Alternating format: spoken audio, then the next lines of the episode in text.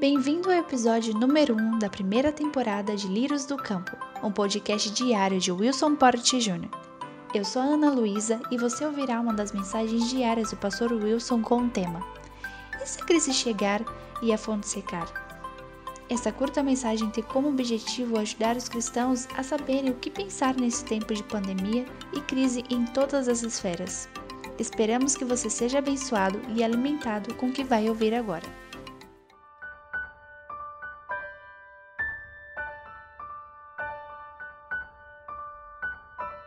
Como um cristão deve agir em momentos de crise? Como um cristão deve agir em momentos de angústia, em momentos de solidão, em momentos de recolhimento? E se a fome chegar? E se a crise chegar e a fonte secar? Deus continua sendo bom e Deus continua sendo todo-poderoso. Mas se Ele é tudo isso, por que é que nós passamos pelo que passamos? Porque o mundo tem que sofrer da maneira como sofre. E como um cristão deve pensar em momentos como este? Eu gostaria de compartilhar com vocês uma série de vídeos a partir deste a respeito do que um cristão deve pensar e do que a palavra de Deus tem a nos ensinar a respeito da nossa atitude em momentos de sofrimento, em momentos de crises, em momentos de epidemias, em momentos de fome, em momentos de seca, em momentos em que nós não temos nada e não sabemos para onde ir. A palavra de Deus é rica em nos ensinar sobre isso. E há um texto lá em 1 Reis, capítulo 17, dos versos 8 a 24, que nos mostra um momento em que a nação de Israel passava por uma das piores fases de sua história. Nesta situação, o profeta Elias, que vivia diante daquela situação de angústia, foi orientado por Deus a procurar uma viúva na cidade de Sarepta. E o texto nos diz assim, em 1 Reis 17, a partir do verso 8: Então a palavra do Senhor veio a Elias, dizendo: Levante-se e vá a Sarepta, que pertence a Sidom, e fique por lá. Ali ordenei a uma viúva que dê comida para você. Então ele se levantou e foi para Sarepta. O que, que aconteceu antes deste momento? Elias havia estado diante do rei Acabe e da rainha Jezabel, reis muito maus e que haviam feito muito mal ao povo de Deus, e por causa disso, um período de grande fome e seca e crise de todas as ordens e naturezas vieram sobre a nação de Israel não somente sobre eles, mas os povos vizinhos também. E Elias se colocou diante dele para dizer a ele que estava por vir momentos de fome, momentos de crise econômica, momentos de angústia, momentos de sede, momentos em que a economia quebraria porque não haveria agricultura, não haveria plantação, não haveria a agropecuária como chamamos hoje. E depois de Elias dar a palavra ao rei, Elias orientado por Deus, se retirou até um ribeiro e ficou à margem daquele ribeiro, onde Deus o alimentou com pão e carne, todas as manhãs e todas as noites. Corvos traziam pão e carne, e ele bebia da água do ribeiro.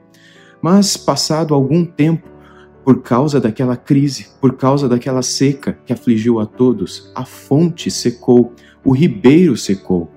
E se a fonte secar? para onde a gente vai? Interessantemente, Deus orientou Elias dizendo: Elias, como o texto bíblico diz, levante-se e vá para Sarepta, que pertence a Sidom, e fique por lá. Ali ordenei a uma viúva que dê comida para você. E o texto bíblico nos diz no versículo 10 que ele se levantou e foi. Ou seja, aqui Deus diz para Elias ir para Sarepta, que pertence a Sidom, e lá uma viúva, uma mulher pobre, uma mulher que só tinha um filho e ela vivia do que ela plantava e colhia.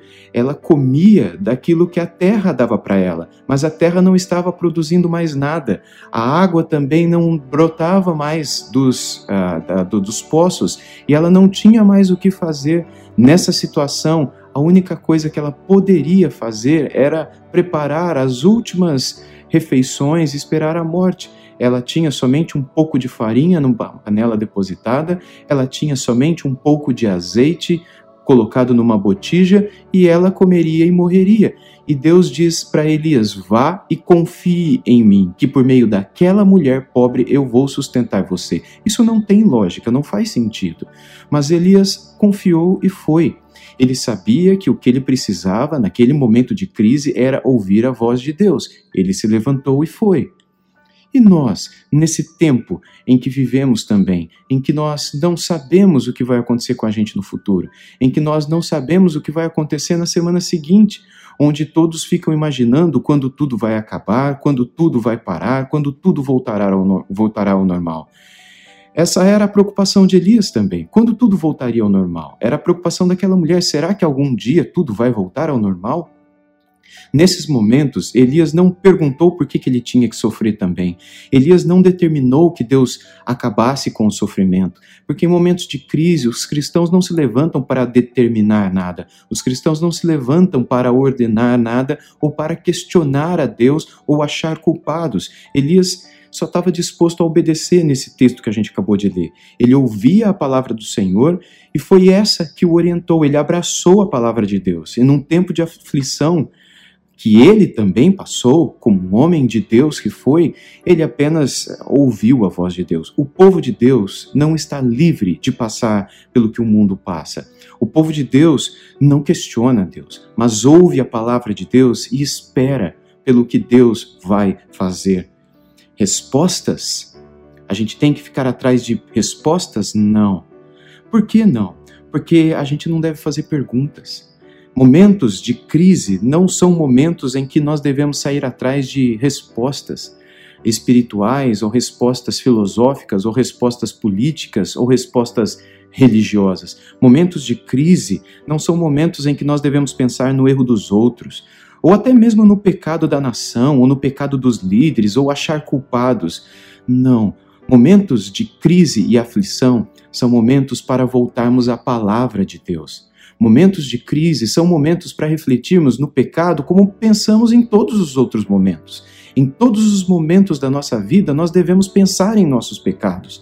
Nós devemos pensar no pecado da nação e dos nossos líderes mas em momentos de crise na Bíblia, quando o povo de Deus passou por privações junto do mundo, quando a crise chegou, quando a fonte secou e eles não sabiam o que aconteceria amanhã e quando tudo voltaria ao normal, eles não fizeram outra coisa senão receberem da parte de Deus a consciência de que o que eles mais precisavam naquele tempo era voltar para a palavra de Deus. Será que temos feito isso? pensar no erro dos outros? Será que em tempos de crise não são tempos para voltarmos à palavra? Não são tempos para questionar, não são tempos para achar e apontar culpados, sejam estes uma nação, sejam estes umas nações, sejam estes líderes, sejam esses partidos, sejam esses o que forem. Momentos de crise são momentos de buscarmos mais ao Senhor e ouvirmos a sua voz. Por certo, ele falará a cada um de nós segundo a sua vontade. E se a crise chegar e a fonte secar, o que devemos fazer? Nós devemos voltar à palavra do Senhor, abrir a palavra do Senhor, olhar a palavra do Senhor, deixar que ela alimente a nossa alma e esperar, porque o vale da sombra da morte há de passar e o Senhor está ao nosso lado para nos consolar e nos guiar.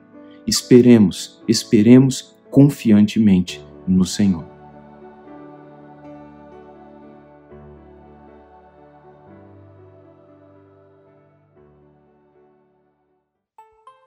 Se você foi abençoado com essa palavra, compartilhe com seus amigos e familiares. Conheça o canal do Pastor Wilson no YouTube.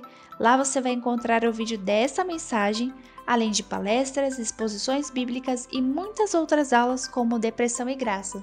Acesse youtube.com.br wilsonportjr.